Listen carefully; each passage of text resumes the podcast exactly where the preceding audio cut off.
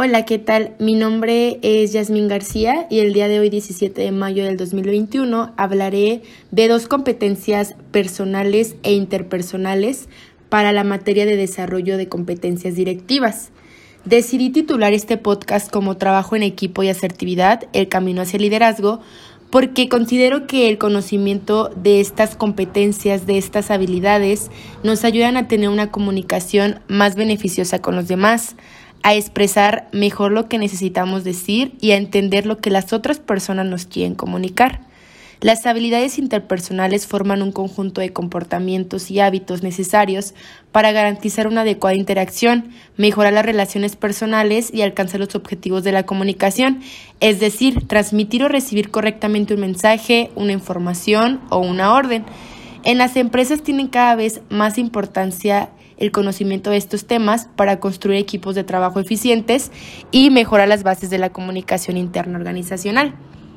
Eh, toda esta información está basada en autores tales como la doctora Angélica Luna, el psicólogo Daniel Goleman, comunicaciones personales de Steve Jobs y Chris Croft.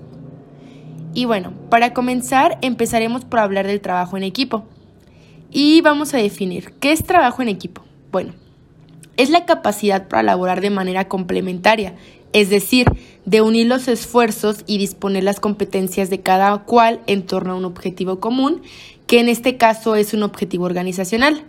Es importante diferenciar entre equipos de trabajo y grupos de trabajo.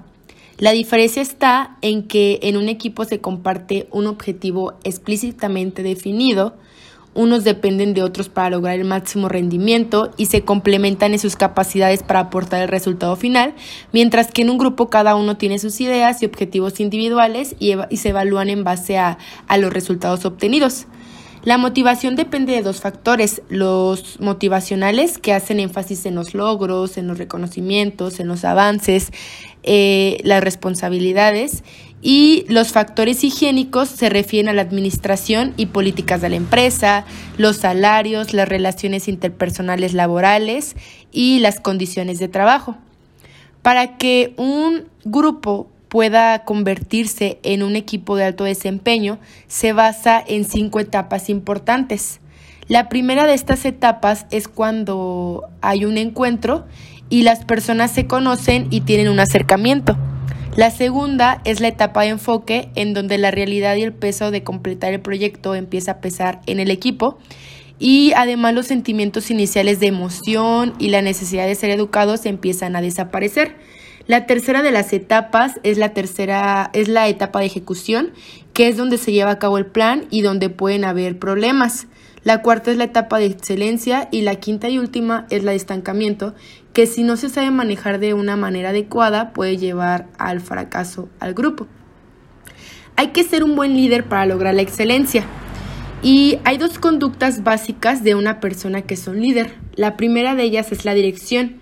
Bueno, la dirección se refiere a que la persona que está liderando un proyecto o un trabajo sabe decir qué hacer, cuándo, cómo, dónde y por qué. Explica las tareas, hay una comunicación de arriba hacia abajo, hay supervisión y control.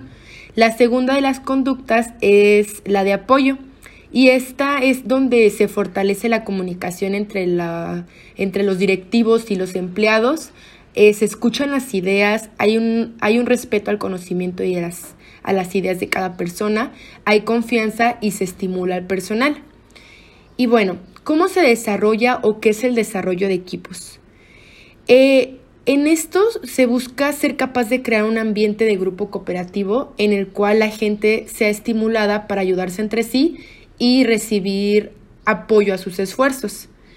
Eh, es importante hacer sentir a cada miembro parte del equipo y ayudarle a trabajar hacia los objetivos compartidos. Eh, se desarrollan metas individuales de trabajo en términos de actividades propositivas, se anima a los miembros del equipo a mostrar apoyo y ayudar a los demás, se promueve la discusión y colaboración teniendo en consideración pues, los problemas que hay, se enfoca el progreso del grupo eh, y se diseña y organiza asignaciones importantes y nuevos proyectos alrededor de los equipos. ¿Cuándo es apropiado el desarrollo de equipos? Como muchas otras áreas de habilidad y liderazgo, eh, nosotros debemos encontrar que el desarrollo de equipos es más útil en unas situaciones que en otras. El énfasis está en la habilidad especialmente apropiada donde las tareas son altamente interdependientes, las diferencias en valores y creencias pueden erosionar las relaciones interpersonales, la gente con frecuencia trabaja en proximidad unas con otras y pues puede haber estrés o tensión, la gente debe competir por recursos o recompensas. Y la unidad de trabajo es altamente interdependiente.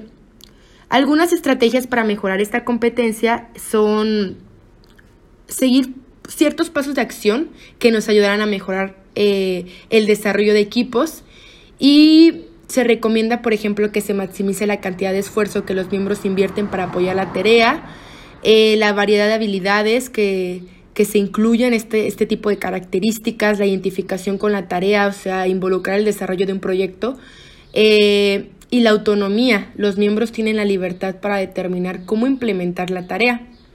Y bueno, la segunda de las habilidades o de las competencias que, es importante para mí marcar es la asertividad. Y el concepto de asertividad hace referencia a la capacidad de comunicar a las personas que nos rodean nuestros sentimientos y necesidades, pero evitando herir y ofender a los demás.